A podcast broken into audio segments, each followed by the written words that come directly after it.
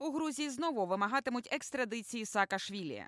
Влада Грузії розкритикувала повернення в Україну скандально відомого екс-президента Грузії, колишнього голову Одеської ОДА Міхіла Саакашвілі. Там заявили, що питання про екстрадицію Саакашвілі з України на батьківщину знову має бути порушено. Про це заявив член парламентської більшості Грузії Нукрі Кантарія. Вважаю абсолютно логічним, що коли людина знаходиться в розшуку, знову має бути порушено питання його екстрадиції. Думаю, що так і має статися, сказав депутат, коментуючи повернення Саакашвілі до Києва після того, як президент України Володимир Зеленський повернув йому українське громадянство. При цьому з думкою Кантарія згідні його колеги з парламентської більшості повідомляє Грузія онлайн. Так, депутат Акакій Зоїдзе заявив, що прокуратура Грузії повинна знову звернутися до України з вимогою про його екстрадицію.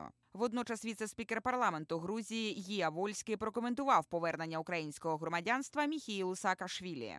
Я взагалі утримався би від оцінки рішень Зеленського, оскільки зробити нам разом Україні та Грузії потрібно багато. Виходячи з цього, тема партнерства для нас пріоритетна. Що стосується самого Саакашвілі, я думаю, що він авантюрист. Він дуже суперечив порадам заходу, коли був президентом Грузії. Проігнорував всі рекомендації наших партнерів. Крім того, Саакашвілі – людина, яка на кожному кроці бреше. Виходячи з цього, для України залучення його в певну діяльність неправильне рішення, що принесе їй шкоду. Вважає Вольський.